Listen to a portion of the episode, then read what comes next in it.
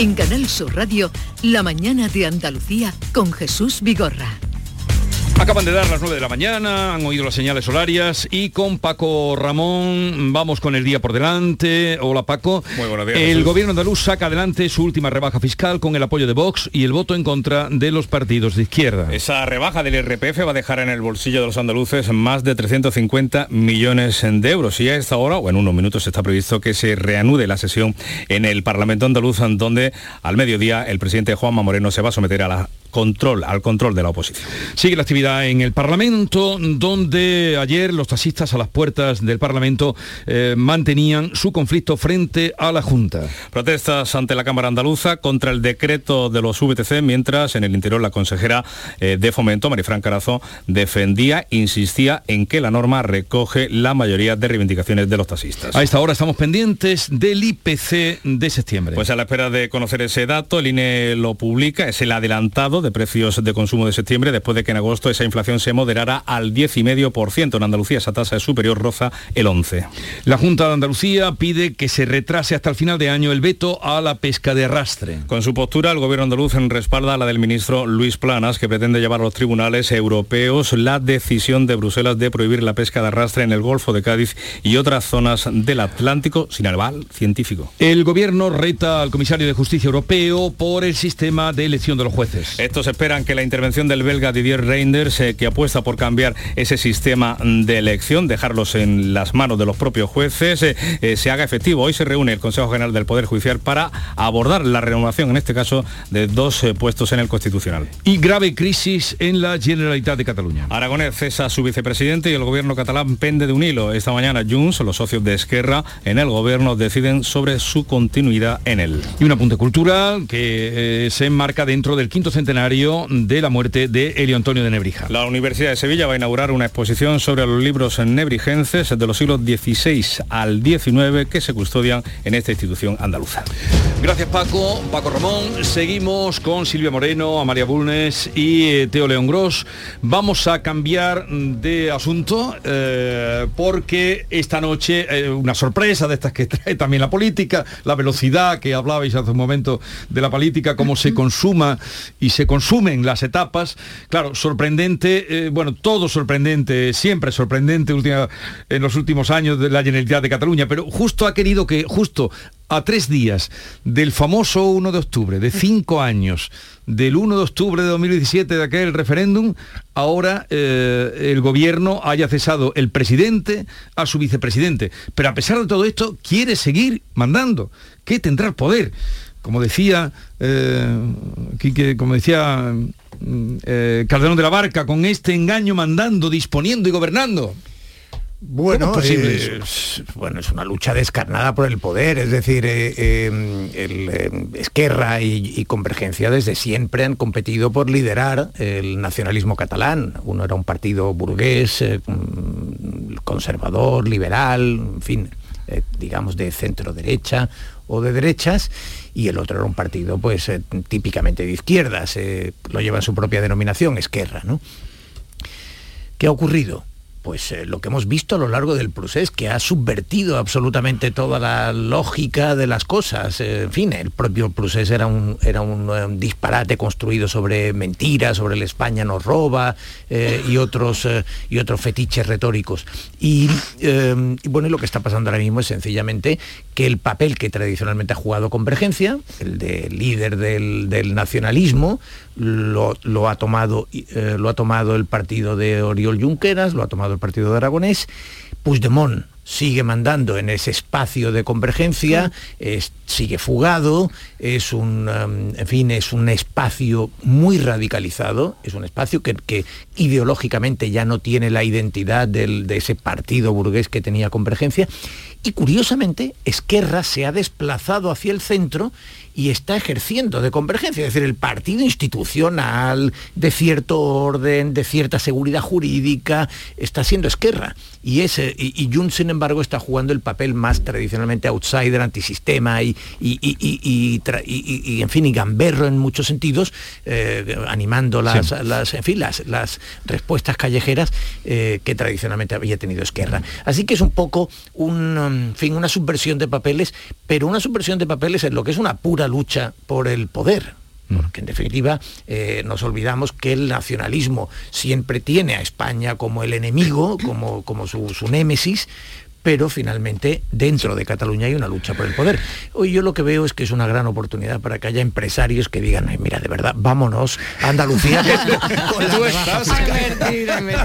a ver, un momento, un momento tengo que introducir que acaba de salir el dato, eh, lo apuntábamos, eh, la inflación en un 9%, ha bajado un poquito. Bueno, un, respirito, ¿no? Sí, porque lo estaba... que pasa es que con los niveles los que estaba una decimita... Sí, pero no algo más, ¿no? Estaba... Un punto, un punto. Un punto. Ha bajado un punto. Bueno, agosto, en agosto ya bajó un pelín, son, meses. Pero ha bajado un mm, punto, estaba en 10 y 1, ¿no? Sí, lo que pasa es que con los salarios sin eh, moverse, pues... Bueno. ha bajado, ahora luego analizaremos eso, pero a ver, eh, acaba el proceso con esta guerra de, dentro del gobierno de la catalán o, no? Hombre, el proceso yo no sé si acaba, pero es cierto que esto es una escenificación de que eh, la unidad del independentismo ha saltado por los aires. O, no sé si saltó ya hace mucho tiempo, pero eh, ahora yo creo que los ciudadanos y también los ciudadanos catalanes que están dentro de España y dentro de Europa están mucho más preocupados por otros temas, principalmente los que venimos hablando, y, y nos afectan al bolsillo y, la verdad es que eh, pues esta realidad de lucha de, Juego de Tronos, ¿no? Como, como tú bien decías al principio, pues parece que yo creo que aleja eh, muchísimo al ciudadano de su clase política y también en Cataluña, donde el independentismo ha dejado de ser eh, una, unidad para perderse. Además, estoy muy de acuerdo con el, con el análisis que ha hecho Teo de que se han invertido los papeles y ahora parece que el partido más de orden y más cercano a, posicionamientos eh, lógicos y realistas es Esquerra, eh, Republicana de Cataluña y no Junts per Cat.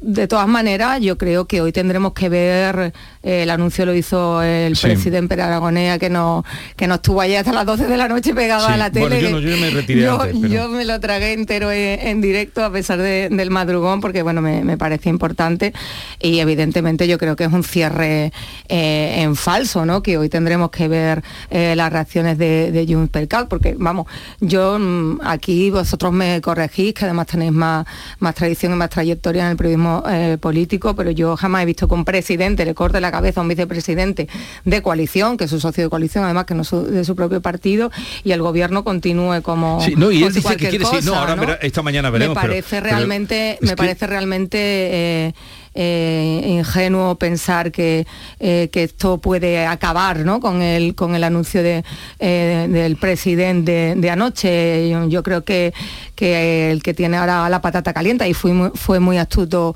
eh, como le dio la vuelta, le plantean una moción de, confianza y él le ha dado la vuelta y, le, ha, pasado la patata caliente. Que mira, si, si rompéis el, el gobierno en un momento sociológicamente tan delicado como este, con guerra en Ucrania, con una inflación disparada, con la gente preocupada por las cosas de comer, pues vais a ser vosotros y no yo, ¿no? Y bueno, mm, eh, yo creo que ahora mismo la situación delicada la tiene Junts per que estaba por tragar y pasar por el aro de sustituir al vicepresidente o romper el gobierno a puerta de unas elecciones municipales. Sí, yo anoche también, como Amalia, me quedé pegada a la tele, eh, atenta a, y, la intervención de, de Pere Aragonés efectivamente adoptó ese tono institucional sí, sí, presidente y a pesar de, la deriva ¿no? y, de, y de las crisis que ha habido sucesivas en el gobierno catalán, pues el presidente sí que adoptó ese tono institucional y ante el órdago de la moción de confianza se carga, eh, cesa su vicepresidente, pero, pero está por ver ahora lo que ocurre, ¿no? Eh, me llamó también mucho la atención cómo conectaban con los periodistas catalanes de la vanguardia que están allí siguiendo al minuto todo. Y, entonces me pareció muy llamativo que, ellos se encogían de hombros como diciendo, bueno, es que no sabemos ahora lo que va a decir, no sabemos lo que va a pasar. Ahora mismo, eh, a las 11 y tal, las cosas están así, pero eso no quiere decir que dentro de media hora esto pegue un giro radical, que, que la propia efervescencia de, la política y la política catalana y las posiciones que tiene cada uno de, los partidos, pues ahora mismo estamos comentando esto y no sabemos en, qué, puede acabar. Yo confieso que yo sí me fui a dormir tranquilamente. No, yo como ve que vosotros estaréis en eso, os haréis cargo de la hora que yo me levanto. Delegaste, la tarea. A mí me pasa lo mismo. yo, somos muy yo, madrugo, yo madrugo mucho y digo, ya me enteraré por la mañana que no tengo ninguna necesidad de irme a dormir. No, o sea, no, voy a poder conciliar el sueño seguro sin saber lo que va, lo que va a ocurrir. En Además se fue la señal de la Generalitat. ¿eh? Tuvimos que esperar todavía más. Eso no hay como boicot. ¿Qué pasará? Sabotaje. En cualquier caso. Fue divertido, Teo, te lo perdiste. Bueno, pues eh, te digo que me lo perdí con mucho gusto. Y, y, luego, porque además, eh, en fin, me parecía muy previsible el, lo que está pasando, ¿no? Junts no le perdona a Esquerra que eh, no haya mantenido a Laura Borràs, su líder actual dentro de Cataluña, en, el exterior es Puigdemont, eh, después de, en la presidencia del Parlamento, después de, en fin, de ser procesada por el, caso de corrupción. Un caso de corrupción además inequívoco, de estos, en fin, que, que, no es eh, una especulación o una posibilidad, una hipótesis con algún indicio de un testigo. No, es uno de esos asuntos muy obvios. Eh, y, y, eso forma parte del propio desafío institucional que tiene Junts, que no duda en degradar las instituciones, en utilizar la mentira, lo, lo que ha ocurrido a lo largo del proceso. Lo que ocurre es que Esquerra está jugando ahora, como decíamos antes, el que ha ocupado el papel, es decir, toda sociedad necesita un partido que sea más institucional y que dé cierta seguridad. Y es Esquerra, irónicamente, eh, bueno, pues ha producido esa inversión de papeles de la que hablábamos antes. Entonces, se está acentuando mucho el papel antisistema, el papel eh, golfo de Junts, eh, bueno, y, este Pusnero es un tipo bastante indeseable, es uno de esos personajes oscuros, uno de esos perfiles verdaderamente turbios del Prusés, que estaba ahí justo justamente para jugar ese papel, es decir, para poner en dificultades a Aragonés, es el maniobrero eh, de, turno, ¿no?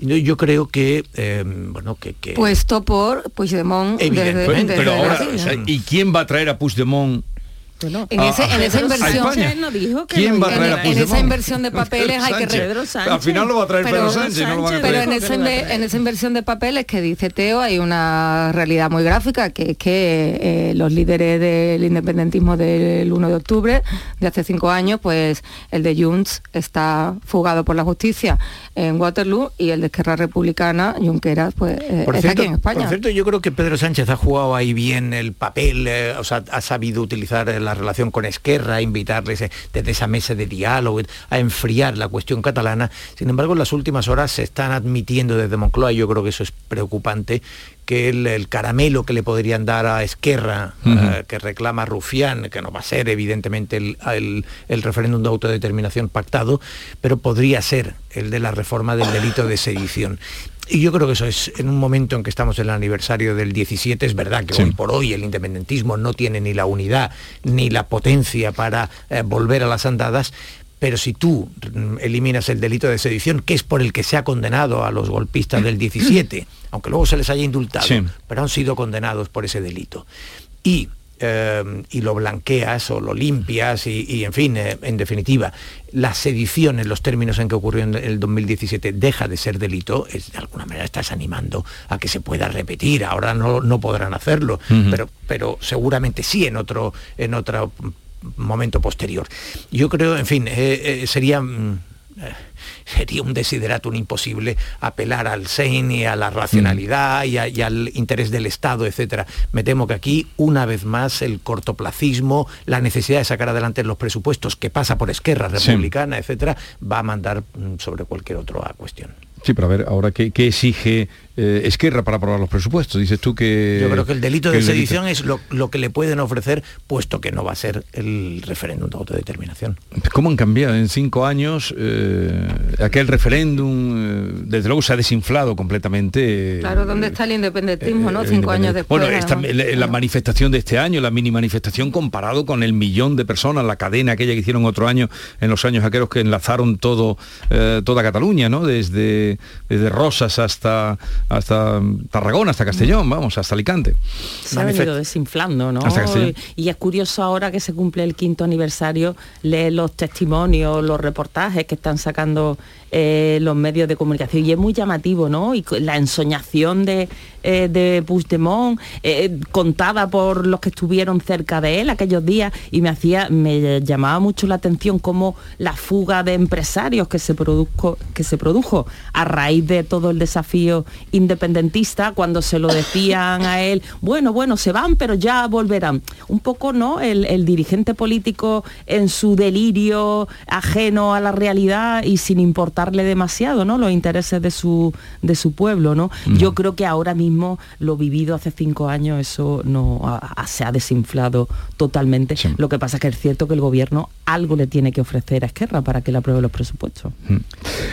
Eh, ¿Estuviste ayer en el Parlamento? Ayer estuve en otro tarea, ayer me escapé. No, digo porque tú sueles, eres una mm, periodista parlamentaria, bueno, periodista que, hace muchas cosas, pero periodista parlamentaria. Me escapé un momento. Silvia es todo terreno, ¿eh? ejemplo de no, porque ya, ya, lo siguen online, pero antes era... Sí, bueno, antes nos llevábamos en una comisión parlamentaria cinco horas. Cinco horas. de largas. Bueno, y seguirán siendo largas, ¿no? Sí, sí, A ver, eh, pero bueno, ayer hubo... Eh, ahora vamos a hablar de uno de los asuntos que se trató ayer, mientras había jaleo en la puerta. Brevemente, porque estamos ya a punto de recibir a, la consejera Marifran Carazo, que ya está, pero el tema de los taxistas, eh, ¿cómo veis este decreto? los taxistas dicen que van a seguir exigiendo en la calle, incluso amenazan con los tribunales. ¿Este decreto saldrá adelante? No sé, una opinión que tengáis de... Hombre, ya ha salido ¿no? Perdona Silvia. Eh, ayer, por la tarde en el Parlamento pues había varios centenares de taxistas concentrados, hubo lanzamiento de huevos incluso cuando estaban saliendo los diputados y el personal del Parlamento y los, taxistas amenazan con continuar con las protestas y también ir a los tribunales. Lo que pasa es que eh, ellos piden eh, que los vehículos la VTC no, no haya que contratarlos 15 minutos antes y, la Junta de Andalucía dice que esa parte eh, es innegociable, tiene que ser así. Entonces yo creo que se avecina, aunque se apruebe la norma, puede, puede haber complicación por recursos judiciales y que las protestas sigan adelante. Bueno, pues, sí, eh, muy brevemente. Bueno, que, evidentemente los taxistas eh, lo quieren todo, es decir, cuando te sientas en una mesa de negociación partes de, la aspiración de conseguir todos tus objetivos. Yo creo que está evidentemente la prohibición de la geolocalización, está eh, la, prohibición de aparcar a 300 metros si no está mm, en, en aeropuertos o estaciones, en hospitales la distancia es algo menor, pero también... Mm. Ahora, eh, el número de licencias, que no va a aumentar, se va a mantener la ratio. Ahora, esa precontratación con 15 minutos, pues evidentemente tiene una inseguridad jurídica que los taxistas también tienen que entender. un apunte último puedo hacer por un mensaje también al sector del taxi. Lo que propone el sector del taxi dejaría en Andalucía eh, con 8.000 empleos directos menos, ¿no? Que yo aquí apelo también a la solidaridad de ese sector de un servicio absolutamente implantado en nuestra comunidad. Amalia Burnes, Silvia Moreno, Teo León Gross, eh, no olviden a la una menos 10 en Canal Sur Televisión, Mesa Análisis con Teo, que no ha cambiado este año para nada de horario. Bueno, adiós, que tengáis un buen día. En Canal Sur Radio, La Mañana de Andalucía con Jesús Vigorra. 244 elefantes se balanceaban sobre la tela de una araña. Cada día somos más hombres blandengues construyendo una masculinidad más sana, más fuerte. Blancos responsables, Ministerio de Igualdad, Gobierno de España. 1245 elefantes. Ofertones en Rapimueble. Colchón viscoelástico más base de matrimonio 319 euros. Dormitorio de matrimonio 329 euros. Juvenil completo 379 euros. Solo durante esta semana y paga en 12 meses sin intereses. Más de 200 tiendas en toda España y en rapimueble.com.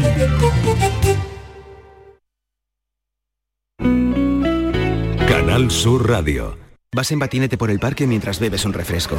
Te lo acabas y guardas la lata para después depositarla en el contenedor amarillo para que se convierta en la rueda de un patinete de alguien que pasea por el parque mientras se bebe un refresco. Se lo acaba y guarda. En la economía circular, cuando reciclas, los envases de aluminio se convierten en nuevos recursos. Recicla más, mejor, siempre. Lipasan y Ecoembes.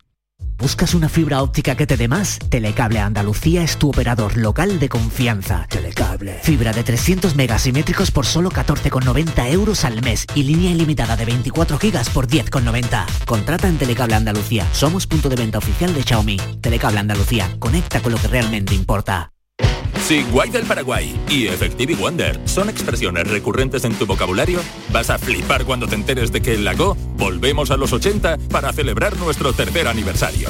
Ven a partir del 29 de septiembre y disfruta gratis del concierto de Kiko Veneno en directo a las 20.30 y muchas más actividades hasta el 1 de octubre. Más info en lago.es. Este viernes 30 de septiembre, Miquel Santiago inaugura la Feria del Libro de Bormujos. Más de 15 autores estarán en el Parque Rafael de Cózar el sábado día 1 y el domingo 2 de octubre. Firmas de ejemplares, literatura infantil y juvenil, talleres, cuentacuentos. Ven y disfruta este fin de semana de la Feria del Libro de Bormujos.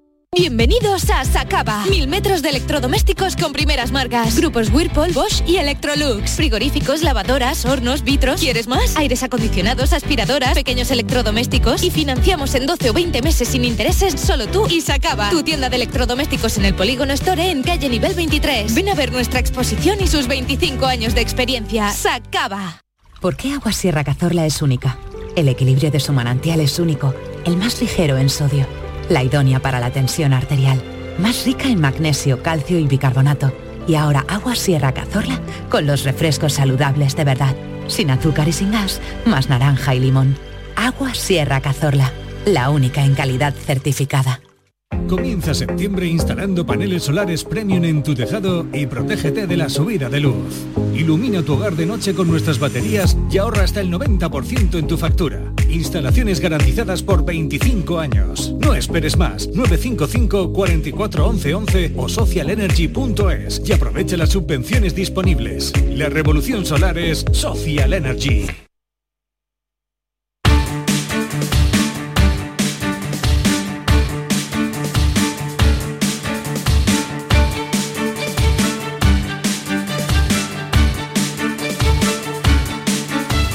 La mañana de Andalucía con Jesús Vigorra.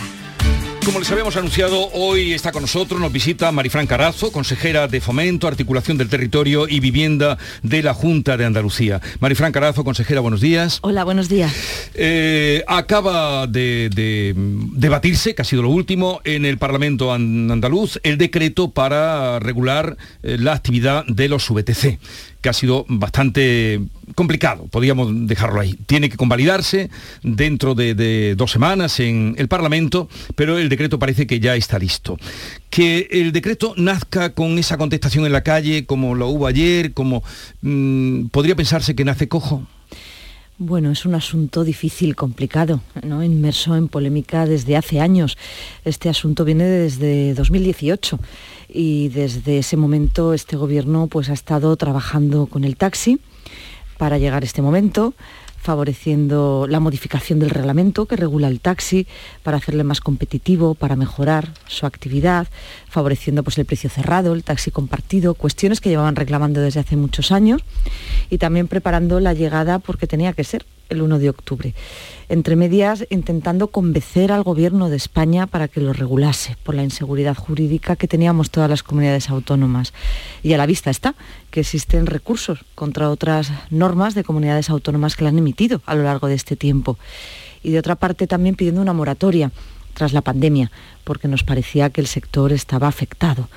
No ha sido posible y hemos sido valientes, un modelo andaluz que recoge la circunstancia de Andalucía con el propósito de no dañar el taxi, yo lo repito, eso ha sido el propósito inicial, tener seguridad jurídica para favorecer las medidas que recoge el decreto, pero siempre, Jesús, pensando en el ciudadano, es el centro de la mm. Eh, todo este conflicto se desencadenó hará un par de semanas, bueno, a la vuelta de, las vacaciones, eh, pero el día 1 de octubre se sabía que tenía que llegar. A lo mejor se dejó mucho tiempo eh, abordar este tema ante la llegada del 1 de octubre y por eso, no sé, no se ha podido llevar de otra manera. Bueno, el taxi también el sector del OBTC sabe que llevamos preparando este momento y las medidas desde 2019. Se paralizó con la pandemia pues nos pusimos en ese momento a abordar otras necesidades del sector, que lo ha pasado mal y hay que reconocer el esfuerzo que realizó, se lo hemos reconocido mejorando su reglamento que llevaba sin tocarse 15 años. Los gobiernos anteriores nunca se sentaron con el taxi y abordamos toda esa serie de modificaciones para hacerle más competitivo, mejorar y llegar este momento, porque este momento es una realidad que tenía que ser ordenada con ese tiempo de 1 de octubre, esperando la respuesta también por parte del Ministerio de Moratoria y la respuesta también que nos diera claridad. Eh, hoy aún estamos esperando que el Tribunal Supremo eh, adopte una doctrina común de tantas sentencias, tantos pronunciamientos judiciales en torno a las normas que se han aprobado y desde luego con inseguridad jurídica no podíamos regular. Así se lo expresamos al Ministerio una vez tras otra. Hemos hecho caso a su recomendación porque sabíamos que esa precontratación por tiempo, como quiere el taxi, con 15 minutos, era una medida insegura tal y como se conocía esta misma semana. El mismo día que aprobamos el decreto, una sala del Tribunal Superior de Justicia de Andalucía anulaba la ordenanza aprobada en el Ayuntamiento de Jerez precisamente por esos 15 minutos. No podemos eh, tener mm. esa inseguridad jurídica porque saben lo que supone la inseguridad jurídica, pues nos puede costar una reclamación millonaria que tenemos que pagar todos. Y este gobierno es serio y analiza la norma que aprueba con su gabinete jurídico. Yo así se lo he trasladado al taxi desde el primer momento. El análisis ha sido técnico y tengo que agradecer a todo el equipo ese esfuerzo de tanto tiempo proponiendo medidas que son medidas beneficiosas para la actividad que regula, pero también para los usuarios, que es a quien va dirigida, y beneficiosa para el taxi, porque hoy el taxi va a contar con medidas con las que antes no contaba y se va a ordenar ese espacio de convivencia. Sí, pero ahora mismo los tiene usted en contra. Por lo menos mm, mm, están, ayer estuvieron en la calle, anuncian que pueden ir a los tribunales. Vamos a explicar las cosas porque las VTC funcionan principalmente eh, Sevilla, Málaga, Marbella. Creo que fuera de, estos territorios o de estas capitales, hay menos, en otras hay, pero es mucho menos lo que hay, ¿no? Eh, eso tendrá usted los datos. Sí, en, eh, efecto, los municipios más afectados es en primer lugar la ciudad de Málaga, después Sevilla y la Costa del Sol. Mm. Es verdad que existe en VTC en todas las capitales andaluzas, pero donde está el conflicto y se viene arrastrando desde hace tiempo precisamente por no existir la norma que regule la VTC ante ese vacío legal que dejó el Ministerio.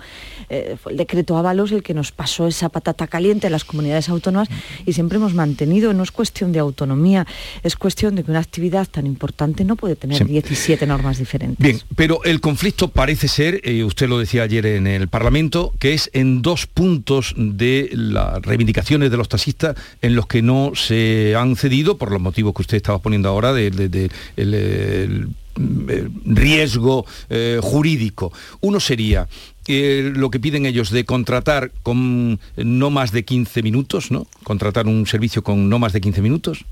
Y por otra parte, que se retiraran licencias que la, norma que se dio en un principio, que aquello queda muy lejano, de 30 eh, por cada taxi, en Andalucía la proporción ahora es de 2 por un taxi. En efecto, esos, son los esos dos, asuntos analizados jurídicamente y con el conocimiento de las resoluciones de las sentencias de otros tribunales, hemos visto que es inseguro y tiene sentido. Es decir, al final es introducirnos en contra también de la norma que regula la propia actividad eh, del de la VTC a nivel estatal.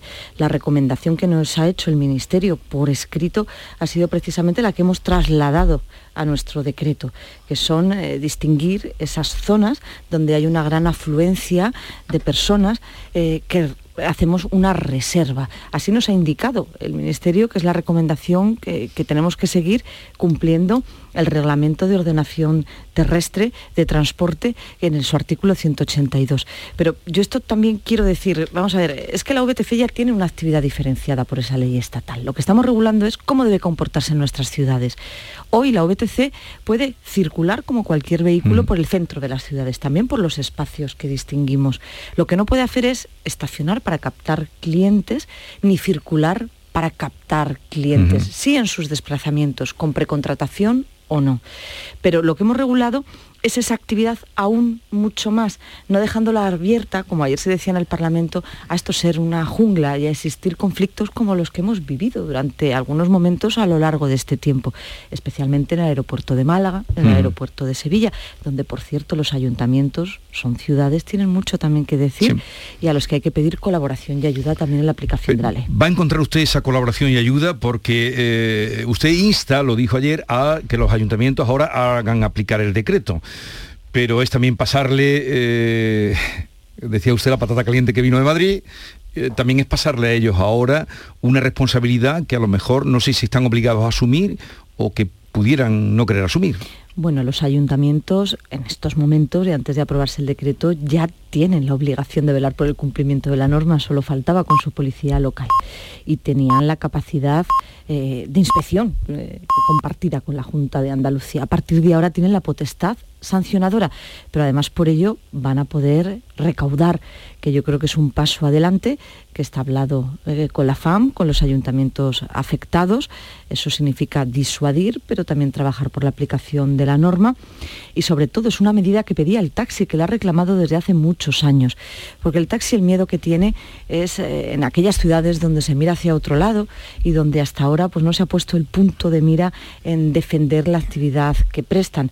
Que las En algunos casos bueno, pues han incumplido, y son todas, pero que desde luego hay que velar por esa aplicación de la norma, sobre todo en determinados espacios como son los aeropuertos o las estaciones ¿no? de las grandes ciudades, sobre todo de Málaga y Sevilla. Pues vamos a contar con una ley que recoge esa medida con los ayuntamientos que van a tener la potestad y la capacidad, no es lanzarles ninguna pelota, es autonomía la que ya tienen, pero además fortalecida, porque vamos a colaborar con ellos, como lo estamos haciendo, vía convenio con nuestra inspección de transporte y nos parece que además es su obligación.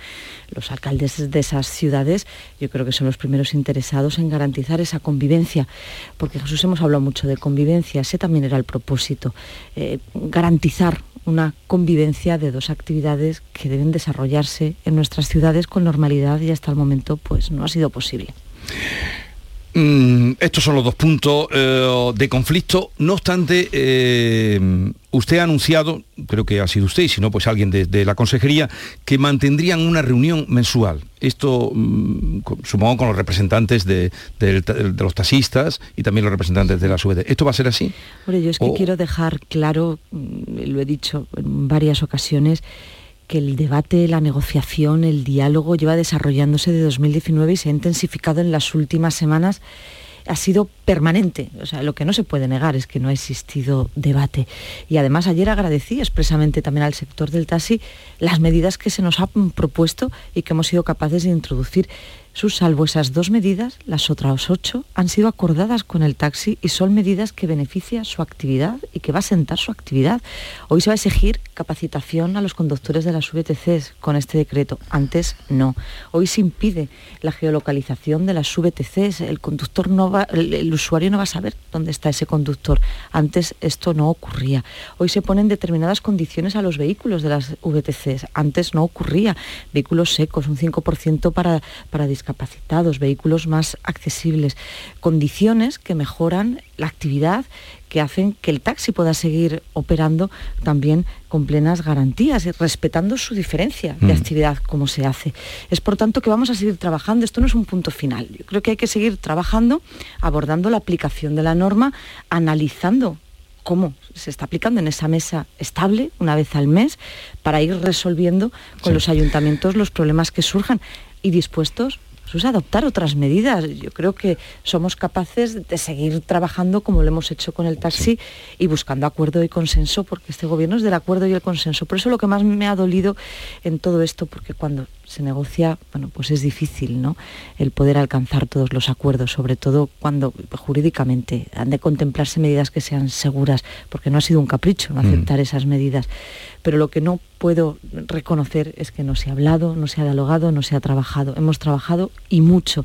Y nos encontramos satisfechos por ello y hemos adaptado medidas que hacen que nuestro decreto sea al andaluza, diferente del de Madrid, diferente del de Barcelona, contemplando nuestra situación, la diversidad, pero trabajado con todos los sectores, con las asociaciones de consumidores, con los ayuntamientos, con los sindicatos, no solo con el taxi. los taxistas eh, se se indignan y mucho porque hubo aquella norma que ahora nos dirá usted de dónde sale o por qué no se cumplió lo de 30 eh, VTCs por un taxi. Y estamos en el 2,7 por un taxi. Esa norma, ¿por qué no se cumplió? Eh, bueno, yo ayer veía muy beligerante al Partido Socialista defendiendo al taxi, pero esto viene de una decisión del gobierno de Zapatero de 2009 cuando decide desregularizar el sector, donde se aprueban licencias una tras otra. Eh, hoy estamos ordenando las licencias aprobadas en ese momento. También esta misma semana un tribunal ha aprobado nuevas licencias para Andalucía. Todavía siguen recurridas algunas de ellas desde entonces. Eh, con el gobierno de Mariano Rajoy fue el que volvió a restituir el 1.30, pero evidentemente ya se habían autorizado tantas licencias, que es la situación en la que nos encontramos hoy.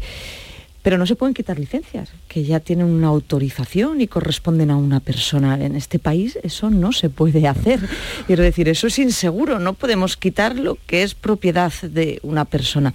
Lo que tenemos que hacer, dadas las circunstancias y tantos años después, es ordenar esa actividad, las licencias que ya tenemos, para que se desarrolle pensando en el usuario con la mejor calidad y en convivencia con el taxi y afectándole lo menos posible. Y eso es lo que hemos hecho con el ¿Y usted puede garantizar que no se van a dar más licencias? En lo que corresponde al ámbito urbano e interurbano, que es lo que decide la Junta de Andalucía, no se van a aprobar más licencias y además es el primer punto del decreto que vamos a convalidar en el Parlamento. El 1.30, respetar el 1.30. Pero las licencias son estatales, las que hoy estamos ordenando. Pero, pero aún siendo estatales, en Andalucía no se van a dar más. En Andalucía, en su competencia, desde luego que no. También lo he dicho ¿eh? y lo he afirmado. Es la voluntad de este gobierno no es llenar las ciudades de VTC, es ordenar las licencias que hoy tenemos activas en funcionamiento y que las aprobó el Estado hace ya casi 15 años. Bueno, eh, estamos con la consejera de Fomento, Marifran Carazo. Oh, pregunta Manuel Pérez Alcázar, que me acompaña, editor de La Mañana de Andalucía. Consejera, buenos días. Al margen de este asunto, del que ha hablado largo y tendido, hay otros en su departamento que han sido noticias en los últimos días. Le quiero preguntar por la decisión del Ministerio de finalmente completar la S40, la circunvalación exterior de Sevilla, eh, no con un túnel, sino con un puente sobre el río Guadalquivir y que ya ha recibido contestación incluso de los ayuntamientos afectados, en concreto eh, lo, hacía ayer el de Coria, tampoco está muy satisfecho el alcalde de Sevilla, que es socialista, por cierto. Pues sí, en este asunto ha habido poco diálogo ¿eh? con las comunidades autónomas y con la sociedad. De un día para otro rescinde un proyecto de enorme importancia, no solo para Sevilla, para su área metropolitana, también vertebra, conecta con las provincias de Cádiz y Huelva. De un día para otro lo decide el Gobierno de España. Todavía no ha explicado cuánto nos va a costar esa decisión política unilateral, sabiendo que Sevilla necesita ese proyecto para favorecer su movilidad. No ha avanzado tampoco en la ejecución del anillo, que lleva tantos años pendientes de la C40. Pero desde luego ha decidido eh, ese puente eh, poniéndose en contra de toda una ciudad. Eh, se ha pronunciado el alcalde a favor del túnel, pero lo han hecho empresarios, colegios profesionales y también el gobierno de la Junta de Andalucía, que no entiende esa decisión y que además piensa que el proyecto del puente se tiene que justificar de una forma importante. Puede afectar al puerto de Sevilla, a su operatividad, y eso nos preocupa. Puede verse afectado también por la base del copero. Tenemos que tener en cuenta que este proyecto de tantos años atrás, también de casi 20 años atrás, en su inicio el estudio informativo ya puso en duda la solución del puente y por eso decidió mm. la del túnel. Miren, los grandes proyectos como es este, que suponen tanto para una ciudad y para una comunidad autónoma, porque afecta a la planificación del resto de infraestructuras, han de resolverse en base al acuerdo, al consenso y la negociación. Hay que abogar por eso. Tiene que tener acuerdo político, pero también social. Y el Ministerio lo que tiene es que sentarse en Sevilla a explicar esa decisión, cuánto ha costado y por qué la decisión del puente y en base a qué criterio. Se encuentra, nos decían, en exposición en el BOE el estudio informativo. Mire, no es estudio de alternativas, directamente es el estudio que favorece la ejecución del puente pues es el Estado el que tiene que explicar en Sevilla eso y buscar el acuerdo y el encuentro. Pero a tenor de la contestación que ha habido a esta iniciativa, ¿hay margen para que se pueda volver atrás o, esta decisión del Ministerio ya no tiene vuelta atrás? Hombre, cuando esta misma semana hemos visto publicado en BOE la solución del puente, pues parece que nos han dicho en Andalucía ya los sevillanos, ahí están, las lentejas. ¿no? ¿Cuál es más caro, el puente o el túnel? Pues es más caro el túnel y así también se expresó, ¿no? Parece que es un mm. tema de abaratar el proyecto y desde luego que en este tipo de proyectos que necesitan de una solución técnica acorde y que ya estaba planteado ese túnel, no puede venir a Sevilla a reducir inversiones el, gobierno de España. Eh, otro asunto, cambiamos eh, la lista o a qué vamos. sí, le quería hablar de, las infraestructuras por carretera a los ferrocarriles. El Ministerio se ha comprometido a que el AVE Almería llegue en 2026, a pesar de que en ejecución apenas hay un 15 por menos de un 15% creo de los tramos. Eh, los cercanías tampoco están funcionando con eh, la solvencia que deberían, hay quejas de los usuarios y usted incluso ofreció que la Junta de Andalucía pudiera asumir eh, la gestión de los cercanías y las media distancias como alguna otra comunidad hace. ¿En qué punto estamos? Porque seguimos pendientes de, infraestructuras que pedimos históricamente como los corredores, el AVE Almería, como decimos, no termina de llegar, en fin. Pues sí, las infraestructuras ferroviarias en ejecución en Andalucía se encuentran casi todas paradas. Esto es un problema ¿eh? y no lo resuelve el Estado. Los tramos de Almería de alta velocidad, que además coinciden con el corredor mediterráneo, cuatro tramos parados y no se resuelve desde hace meses. Nos encontramos con enormes retrasos, también otras infraestructuras, ¿no? como la que afecta a la provincia de Granada o ese eje tan importante del Bobadilla Algeciras. No avanzan o parados o no avanzan los proyectos. Pero además el ferrocarril ha sufrido un retroceso en cuanto a su gestión, desde la alta velocidad a las medias distancias, trenes que se estropean, problemas prácticamente a diario, vemos que los servicios que se ofrecen son insuficientes, no se han recuperado los servicios de antes de la pandemia, de ahí que el gobierno de la Junta de Andalucía ofrezca colaborar al Gobierno de España para mejorar esos servicios que se ofrecen pensando en mejorar la movilidad. Damos un paso adelante, queremos gestionar ferrocarril. Gestionamos los metros, los tranvías, vamos a sumar nuevos metros y tranvías en, la gestión y queremos gestionar y empezar haciendo las conexiones entre ciudades, que, conociendo el terreno, ofreciendo mejores servicios, mejores frecuencias a precios competitivos, reduciendo también los tiempos, porque nos parece que apostar por el ferrocarril es ir de la mano de la estrategia de esa revolución verde, de un sistema de transporte sostenible. Y es verdad que ha estado denostado un tiempo, pero yo creo que prestando un buen servicio, pues nos ayuda también a favorecer la movilidad y a cuidar el entorno en Andalucía. Luego, estamos trabajando en la demanda para en esta legislatura gestionar ese ferrocarril utilizando la línea convencional. Pero gestionar, la pregunta que hacía Manolo, gestionar también las cercanías ustedes, la Junta de Andalucía. He dicho las conexiones entre ciudades, ¿no? Intercities. Respecto a las cercanías, es competencia del Estado también. Eh, nos lleva diciendo que está trabajando en un plan de mejora de cercanías tiempo. Le hemos pedido ampliar esas cercanías, que es eh, interurbano, metropolitano, especialmente en la provincia de Sevilla, en la provincia de Córdoba, en la provincia de Almería extender las cercanías también en la provincia de Málaga, pero también porque otras provincias no cuentan con cercanías. Yo creo que hay que dar un paso y esa es gestión del Estado que tiene que ampliar en Andalucía. A ver, tenemos que hablar de algo, aunque sea, cómo está cuando vamos a empezar a ver ya los... Eh, beneficios de la nueva ley del suelo, de la lista que tanto eh, se empeñó usted y todo su equipo en sacarla adelante, que salió adelante eh, y que cuando vamos a empezar a ver ya los frutos de la lista. Nueva ley del suelo, pues- plan de vivienda, rehabilitación de edificios, eh, el tema de las viviendas ilegales.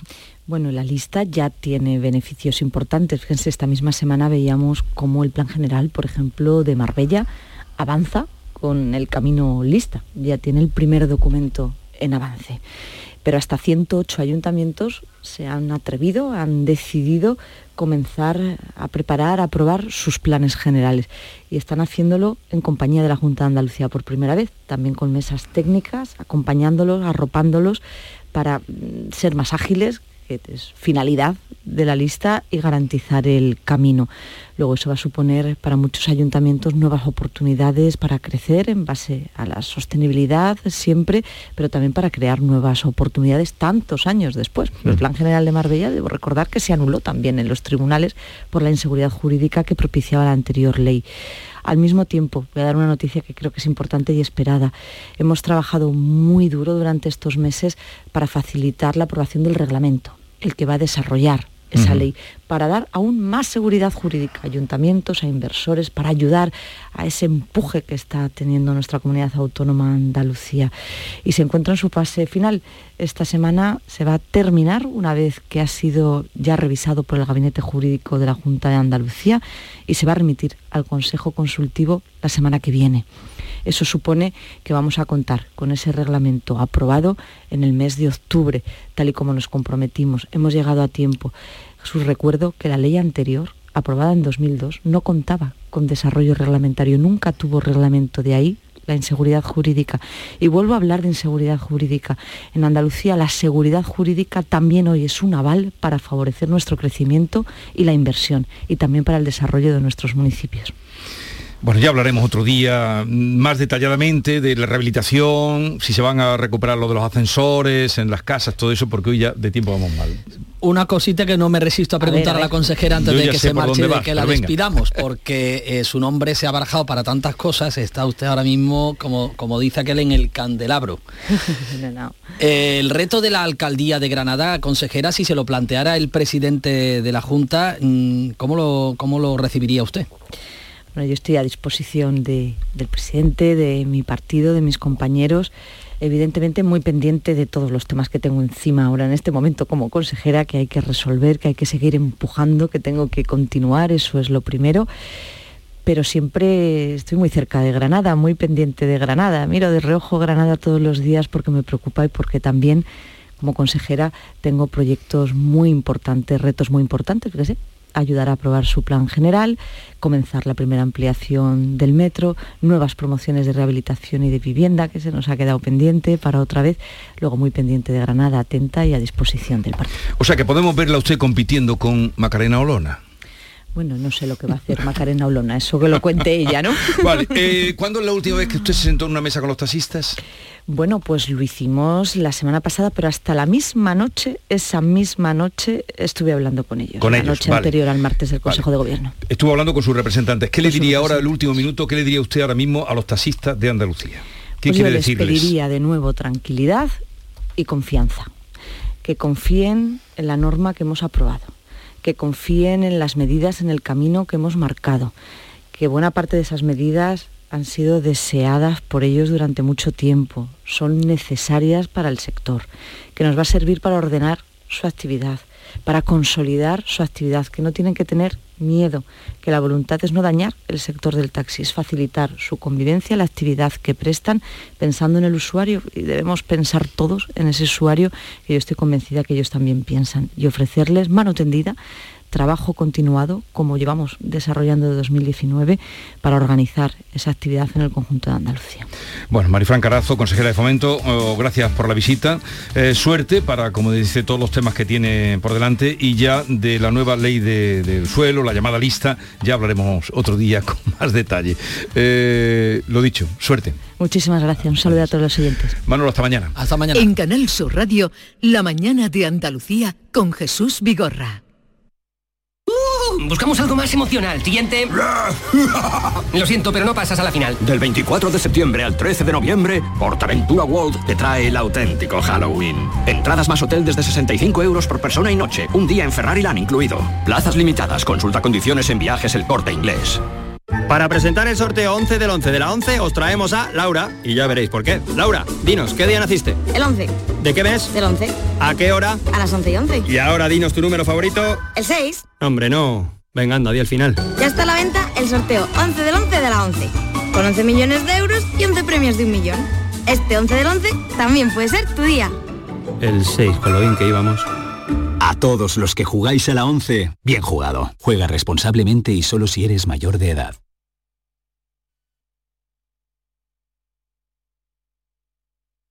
Canal Sur Radio, la radio de Andalucía. Atravesaremos mares y océanos para traer hasta aquí las especias de otros mundos. No será fácil, pero la aventura merecerá la pena. Ven a nuestros restaurantes y navega por una cocina de ida y vuelta que conmemora la travesía de Magallanes hace 500 años. Hoteles de Sevilla y provincia. ProDetour, Diputación de Sevilla. Bienvenidos a Sacaba. Mil metros de electrodomésticos con primeras marcas. Grupos Whirlpool, Bosch y Electrolux. Gran oferta. Lavavajillas Whirlpool de 13 cubiertos y 5 programas por solo 289 euros. Y solo hasta fin de existencias. Solo tú y Sacaba. Tu tienda de electrodomésticos en el Polígono Store en calle nivel 23. Sacaba. Si del Paraguay y Effective Wonder son expresiones recurrentes en tu vocabulario, vas a flipar cuando te enteres de que en Lago volvemos a los 80 para celebrar nuestro tercer aniversario. Ven a partir del 29 de septiembre y disfruta gratis del concierto de Kiko Veneno en directo a las 20.30 y muchas más actividades hasta el 1 de octubre. Más info en lago.es. Rafael vuelve a Sevilla con su gira triunfal. 24, 25, 26 y 27 de noviembre en Fibes. Compra tus entradas en rafaelnet.com y fibestickets.es. Rafael en concierto. ¿Sabes que tomando dos litros de agua Sierra Cazorla te aporta el 30% de magnesio que necesita tu cuerpo? Y además es baja en sodio. No existe otra igual. Agua mineral Sierra Cazorla. ¿Te imaginas que vuelves a descubrir el sol? Repsol y Movistar se han unido para hacerlo realidad con Solar 360, una nueva forma de entender la energía solar de autoconsumo. Te acompañamos en la instalación y mantenimiento de tus paneles solares para que controles tu consumo y empieces a ahorrar. Pide tu presupuesto en solar360.es. Solar 360, la energía solar pensada para ti. Canal Sur Radio.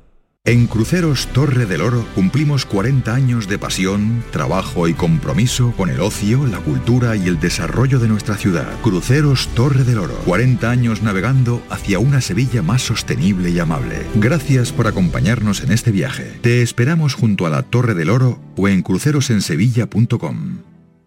Si necesitas un electrodoméstico, ¿por qué pagar de más en grandes superficies? Ven y paga de menos en Tiendas El Golpecito. Tus primeras marcas al mejor precio y una selección de productos con pequeños daños estéticos con descuento adicional y tres años de garantía. Tiendas El Golpecito. Ahorra hasta el 50% en tus electrodomésticos. 954-100-193 y tiendaselgolpecito.es. Viajecito, city break, mini vacaciones, escapada... O mejor, acabar con el síndrome postvacacional. Tú llámale como quieras, pero este otoño, escápate desde 29,99 euros con Vueling. Compra hasta el 16 de octubre y vuela hasta marzo 2023. Más información en vueling.com. Disponibilidad limitada. Suso se la pasa a Joao. Joao se queda solo para marcar. No hay nadie. Tira ahí. ¡No! ¡Ha fallado! ¡Qué ocasión más clara! ¡Qué ocasión! Las ocasiones están para aprovecharlas. Ven a los concesionarios de Grupo Sirsa y consigue uno de nuestros más de mil vehículos de ocasión de Renault, Dacia, Mazda, Volvo o Suzuki, con hasta 5 años de garantía y un descuentazo de hasta 2.000 euros. Esto sí que es una ocasión. Menudo gol de Grupo Sirsa.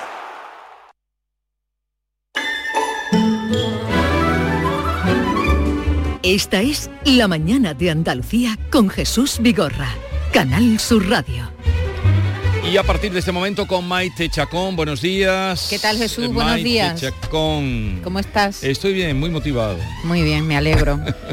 No hay más remedio. David Hidalgo, que se pone Hola, celoso. Buenos días, David. Hola, buenos días. Yo sí estoy muy motivado. Traemos un tema del día que aunque Maite dice que no... Yo creo que sí. No, que no, sí. no, no, no. No tienes, tú no tienes que, Pero que no, o contar sea, aquí que traéis- nuestras cuitas. Tra- traéis un tema del día. Sí, porque nos estábamos resistiendo y al final hemos explotado. Hemos explotado como un cántaro al caerse en el suelo. Hemos dicho, vamos al lío, vamos a caer... Jesús, no hemos quitado la careta, Sí, sí, te lo digo. no hemos tirado al monte. Venga, Directamente. A ver, sorprenderme. Nos vamos a tirar al sorprenderme. monte, nos estábamos resistiendo, pero hoy vamos a hablar de Tamara. De.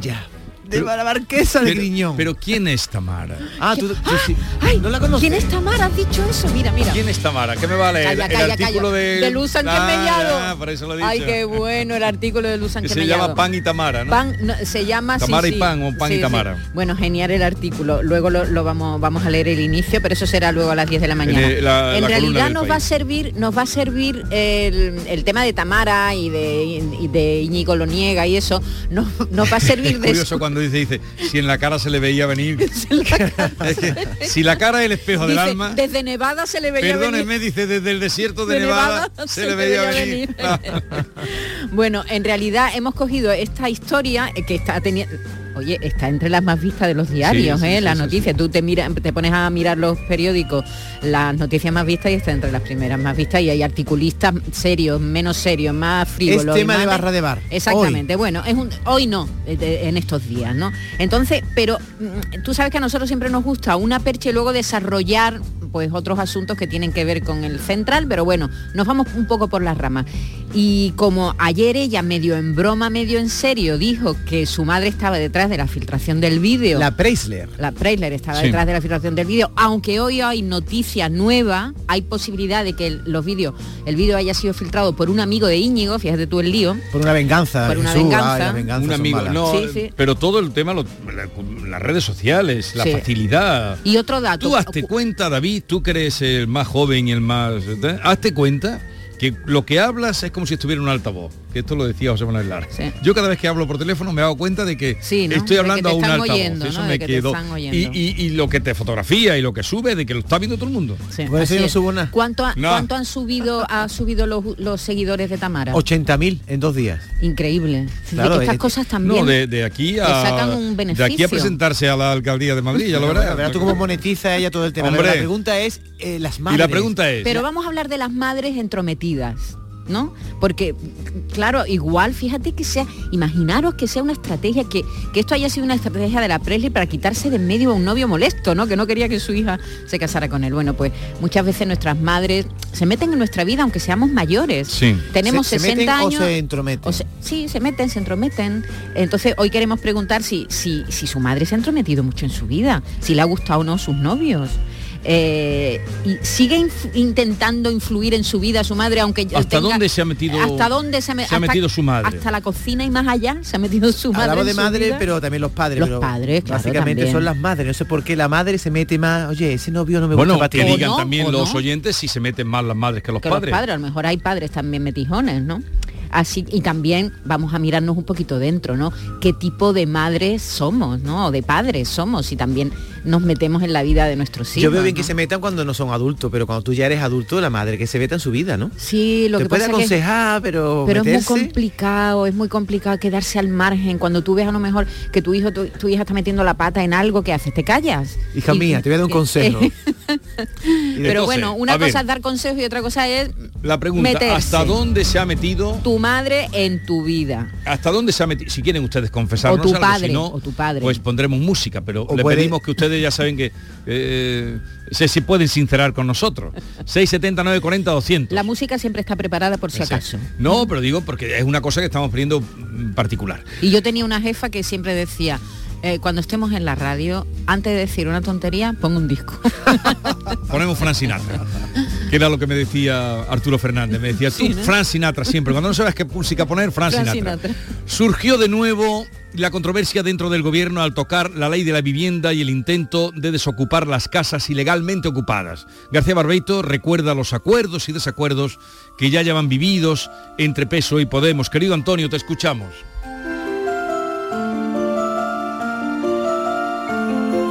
Muy buenos días, querido Jesús Vigorra, perverso de los desahucios. Hay sociedades de dos que a veces dan resultados negativos y disgustos que llevan a encontronazos. Esa extraña sociedad que para uno fue un mal trago, digo PSOE Podemos, tenía que soltar chispazo y más de una mala cara y más de algún no te hablo. Sánchez tiene que saber, si no que lo tenga claro, que gobernar con Podemos es tragarse algunos sapos. Y cuando quiera actuar con un criterio sensato, le salen diciendo nones los socios del mismo banco. Y ahí anda Sánchez, que ahora quiere cumplir con los ciudadanos y acabar con los ocupas en dos días como máximo. Y Podemos va a enseñarle algunos puntos del trato. Sánchez enciende dos velas, una a Dios y otra al diablo. Acabar con los ocupas, pero con tanto cuidado que a la ley de la vivienda no se le toque. Un milagro. O sea, acaba con las fieras, pero no les hagas daño. Te acercas a los ocupas, les das dinero y regalo, los invitas a comer y si aceptan, pues a cambio les prometes buenos pisos, regalados, no baratos. Al que roba, premialo y castiga a los robados. Con cuánta razón decía Sánchez hace varios años que no cogería el sueño con Podemos a su lado. Qué buena ocasión perdió para quedarse callado. Ahí lo tienen, que se acuesta y tendrá sueños tan malos que se pasará las noches lo mismito que un sonámbulo. Los ocupas en la calle en dos días, aviado va el PSOE con esa idea, mientras los socios del banco sean los nombres que Podemos alinea justo al lado. Sánchez que le pida a Dios que no vengan tiempos malos y lo pongan en la calle los que le dieron el cargo.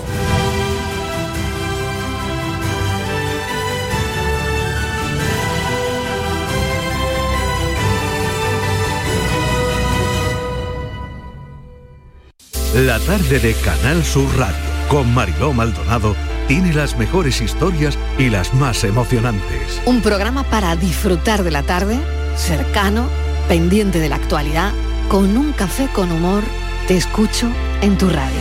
La tarde de Canal Sur Radio con Mariló Maldonado. De lunes a viernes a las 3 de la tarde. Más Andalucía, más Canal Sur Radio.